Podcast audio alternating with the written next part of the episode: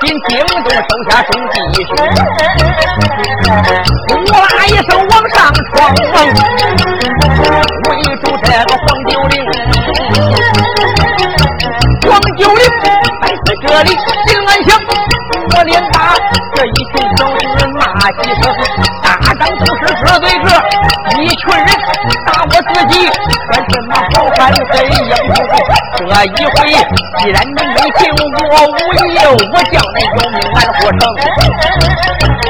黄九龄他这么一回身，不知会会丢了位。要在哪里走啊？进哪里最好？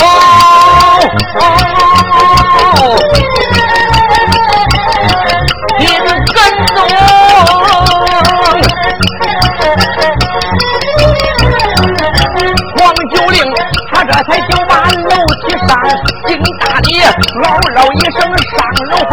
黄九龄在此这里没怠慢，只见他望景腰内摸的红，有一只飞镖拿在手，他照定杀那个金大力就大地红。黄九龄这才摸了一只飞镖，照定金大力，招镖歘就是一镖啊！这一镖一道寒光啊，直奔金大力的梗上咽喉。金大力一看，哎，我的娘哎！往右一闪身，啪一下呀！这一镖刚好打在傻大个金大力左肩之上啊！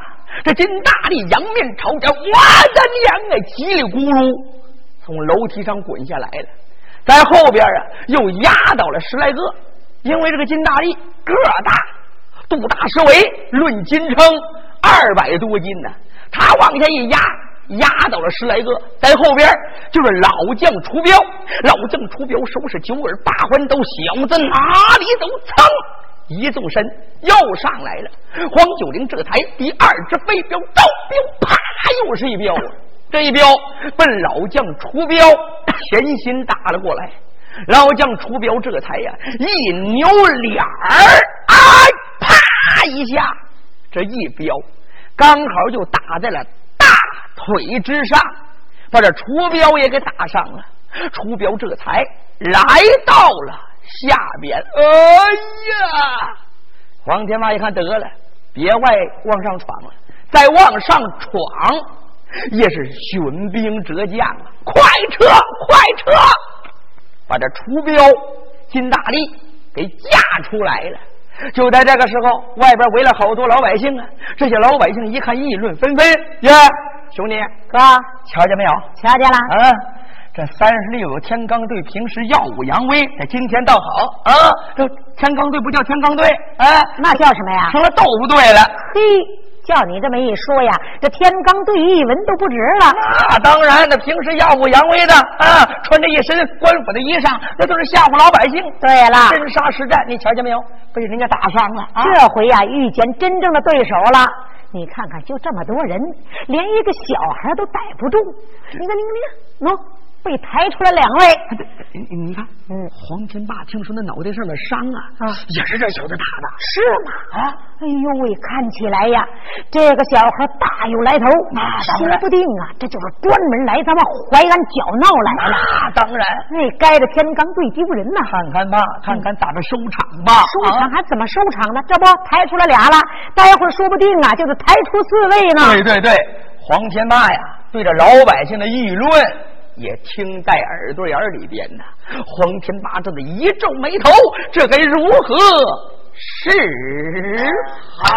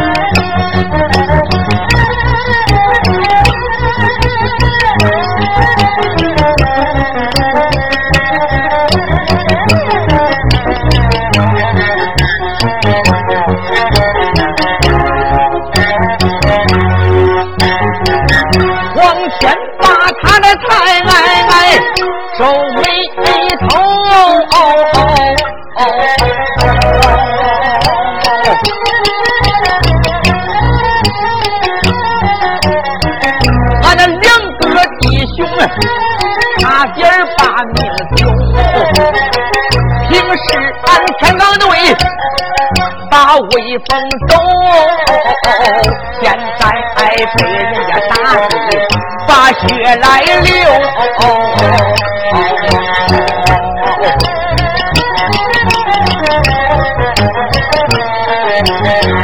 小贼口插的武艺高强。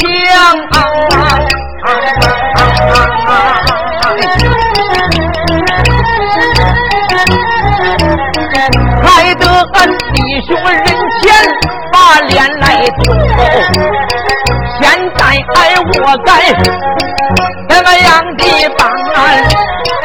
我该如何救帮啊？残局来收。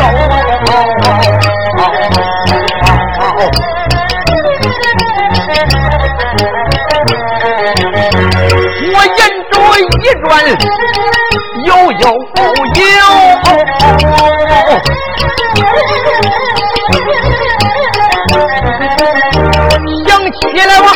二房妻张桂兰，她是一个女流。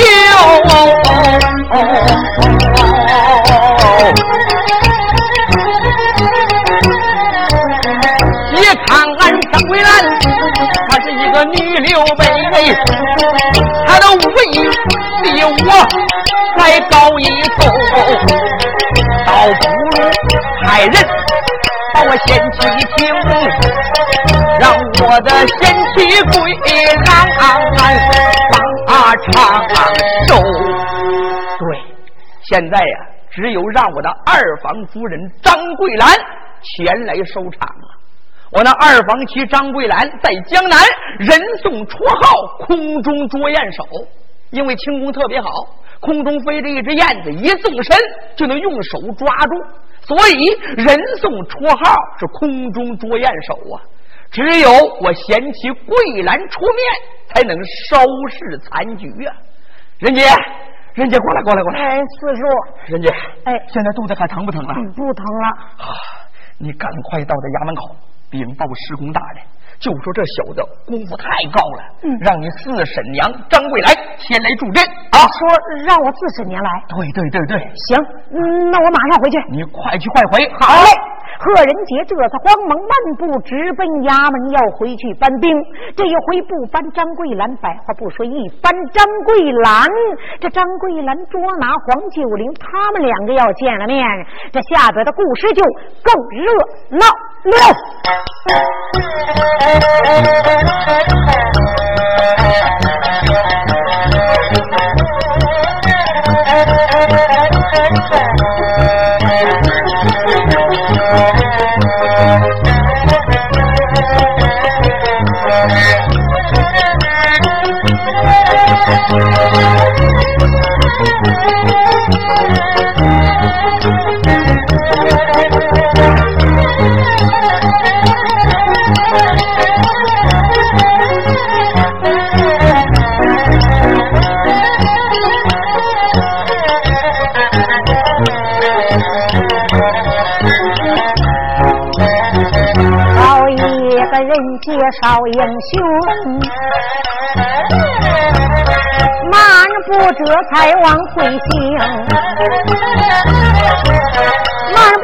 才往回跑，一心到衙门办救兵，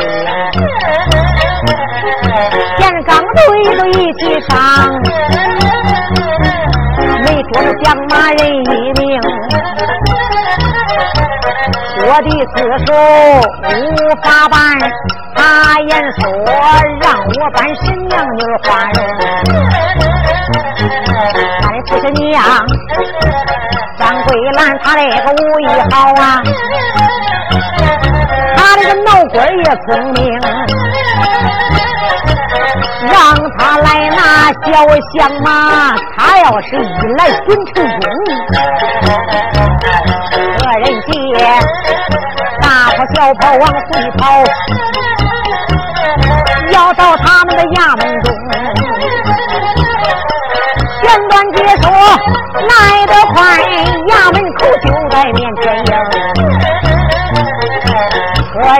就把那个衙门进，马儿不知奔大堂中，满不久吧，大堂上，大堂上坐着大人明世公，大人坐在公堂上，正等着天罡队捉拿降马转回城，这人家这才来堂上一声。贺仁杰一句话回到了衙门，直接就上了公堂了。如今公堂上，石公大人正在等候佳音呢。贺仁杰来到公堂，说道：“见过大人。”嗯，仁杰，我问你，惠英楼捉拿贼寇，胜败如何？嗨，别提了，打败仗了。哦。打败仗，对，三十六天罡队这么多的官兵，难道逮不住一个小响马？天罡队所有的人都一起上了，没逮住响马还不算，那响马会打镖，镖上了咱们两员老将啊！哎呦，小响马小小的年龄，竟有如此武功，还敢明目张胆闹我淮安府，他到底什么来历呀？嗨，我说大人。别管他有什么来历，咱现在是先抓住他，再说下边的事。啊，你四叔黄天霸，他让你回到衙门，他有何事啊？嗯，我四叔说了，说只有让我四婶娘张桂兰去帮助捉拿响马。反正啊，我们是没招了。哦，石公大人一听啊，感觉到这个事情不小，因为黄天霸这个人自己了解。这个人死要面子，一般的时候绝对不会让自己老婆上阵。要让自己老婆上阵，那就说明一点办法也没有了，那就是没招了。对，也只有如此。石公大人一扭脸，仁杰呀，哎，既然如此，快唤你四婶娘来见。好嘞。贺仁杰这才站立堂口，高声喊道：“大人有令，张桂兰速来公堂议事了。”张桂兰来见了。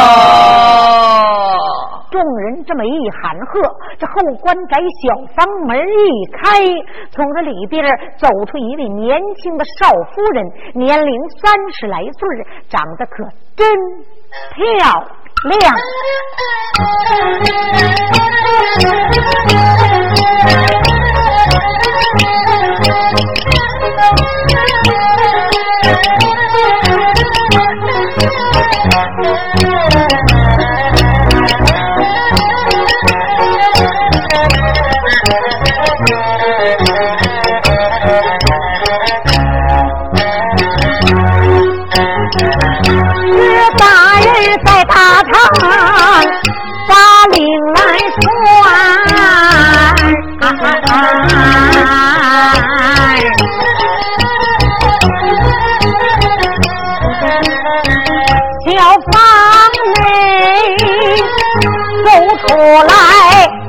为你参军。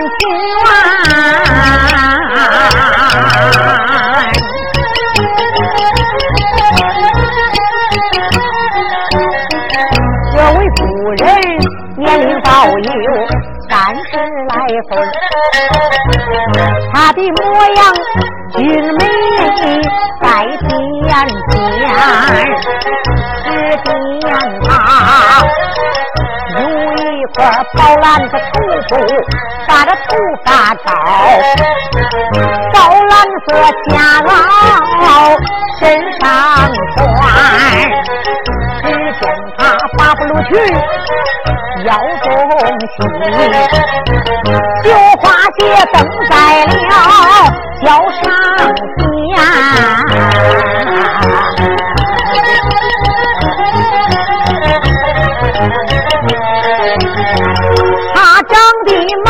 的青丝如墨染，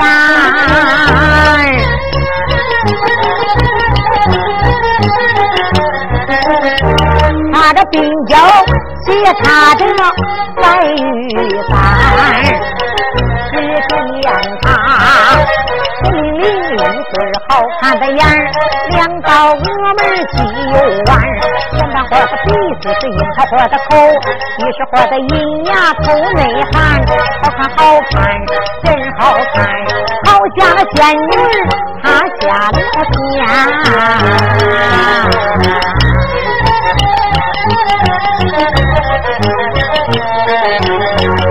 有一把宝剑在他腰中挂，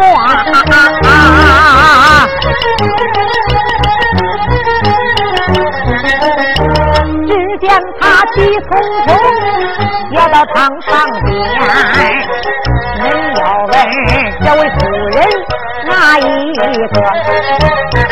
这就是那黄天霸的夫人，叫张桂兰。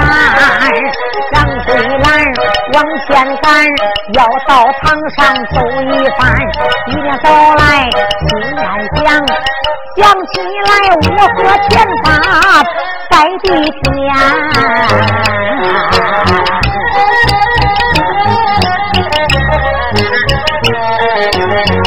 就因为张桂兰有一身武艺。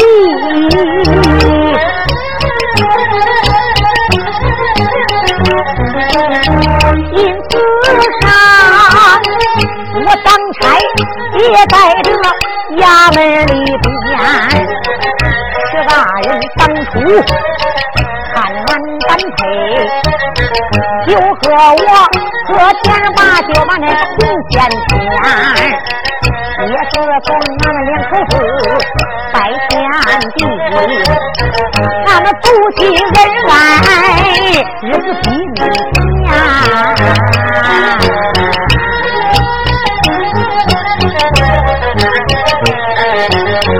朝山灭匪捉拿贼寇，把功劳建。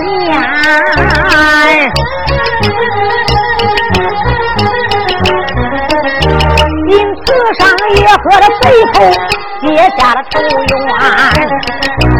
最可恨那一位贼人借无报，偷宝贝到皇宫，把那相公来诬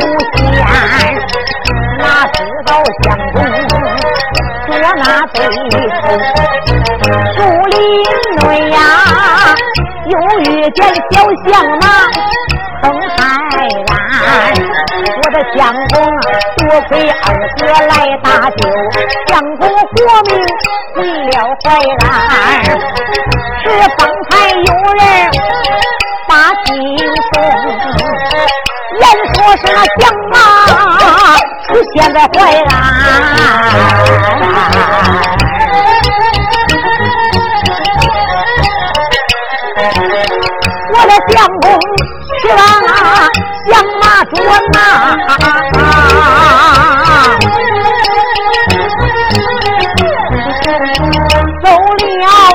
一定是多半天。什么不想相公他会转？再莫非这一回回营楼上又有了麻烦？徐大人看着我言说，又要是上意，我倒在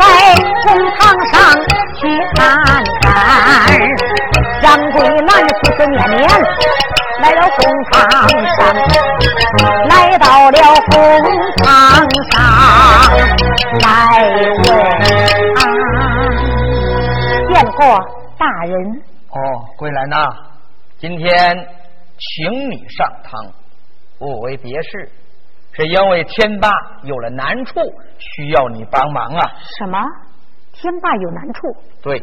这天霸不是去捉拿响马去了吗？小响马小小的年龄，武功高强，标上我淮安府两位差官呐。哦。你要赶奔会营楼。助黄天霸一臂之力，逮住响马，无论如何把他绳之于法。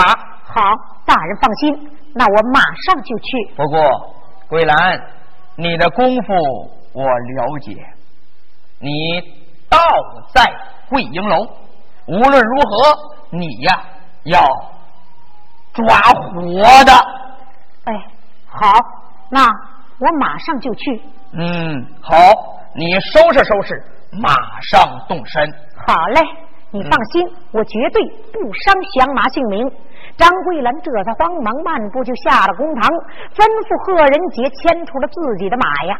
张桂兰这才慌忙就在衙门外搬鞍认凳上了马，叫贺仁杰头前带路直奔酒楼。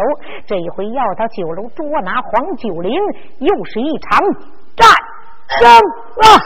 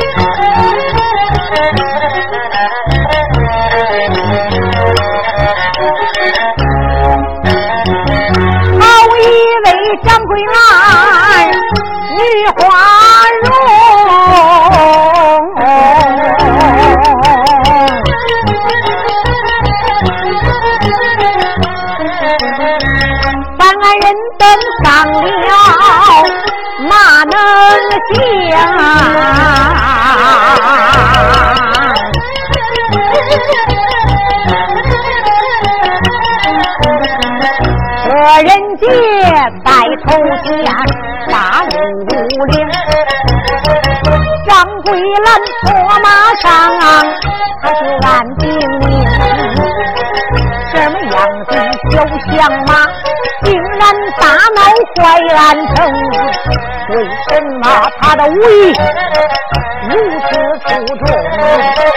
全场队一块上都没有逮住一个响马兵啊！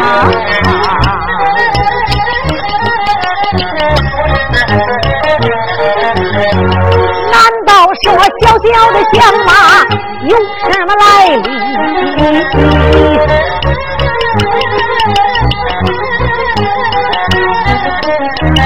难道说他鬼搅乱？俺的淮安城啊，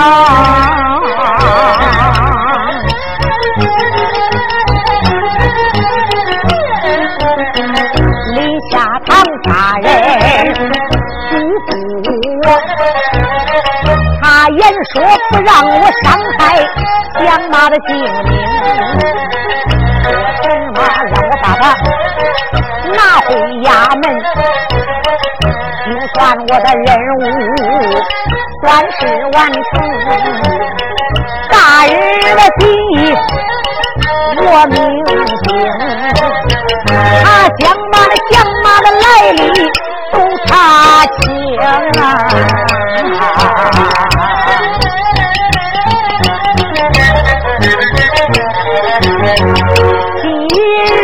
在。回营楼去，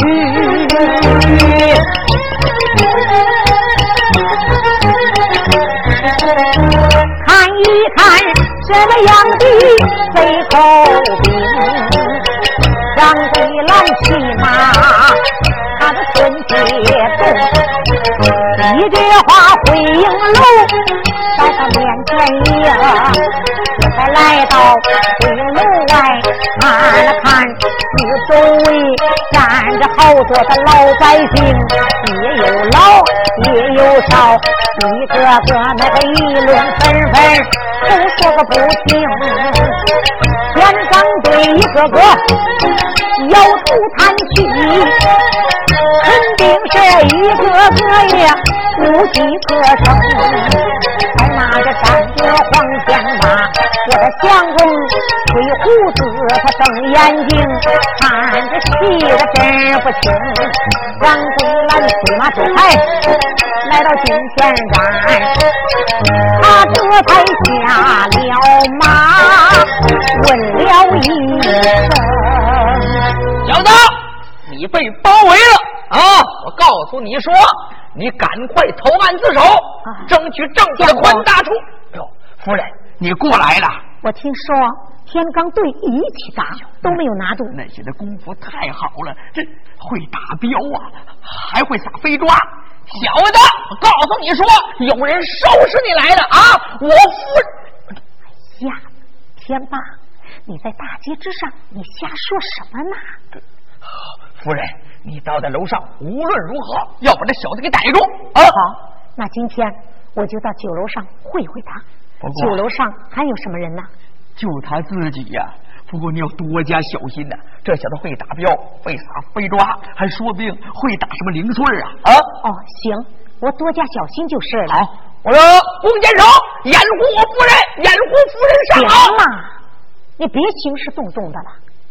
响马就自己一个，那咱们呢也不用带多少人进，我自己一个人进去就行了。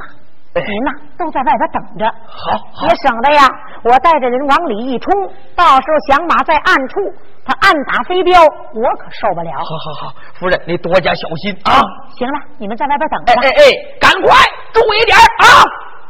张桂兰这才嘱咐了一番，然后单人独骑要进会英楼啊。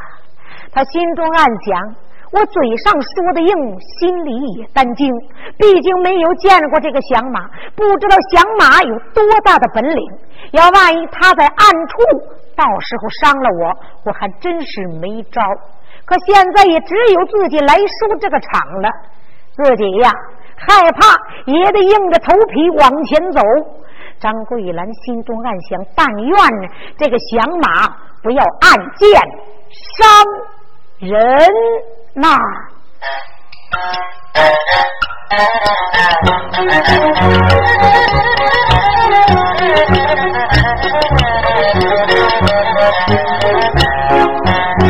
好一位夫人张桂兰。他迈步这才要进酒楼里边，漫步要把酒楼进，要见酒令走一番，眼睁睁的一场闹，一句话两句话儿唱不完，唱到此处拦住板，下回书内咱接着谈。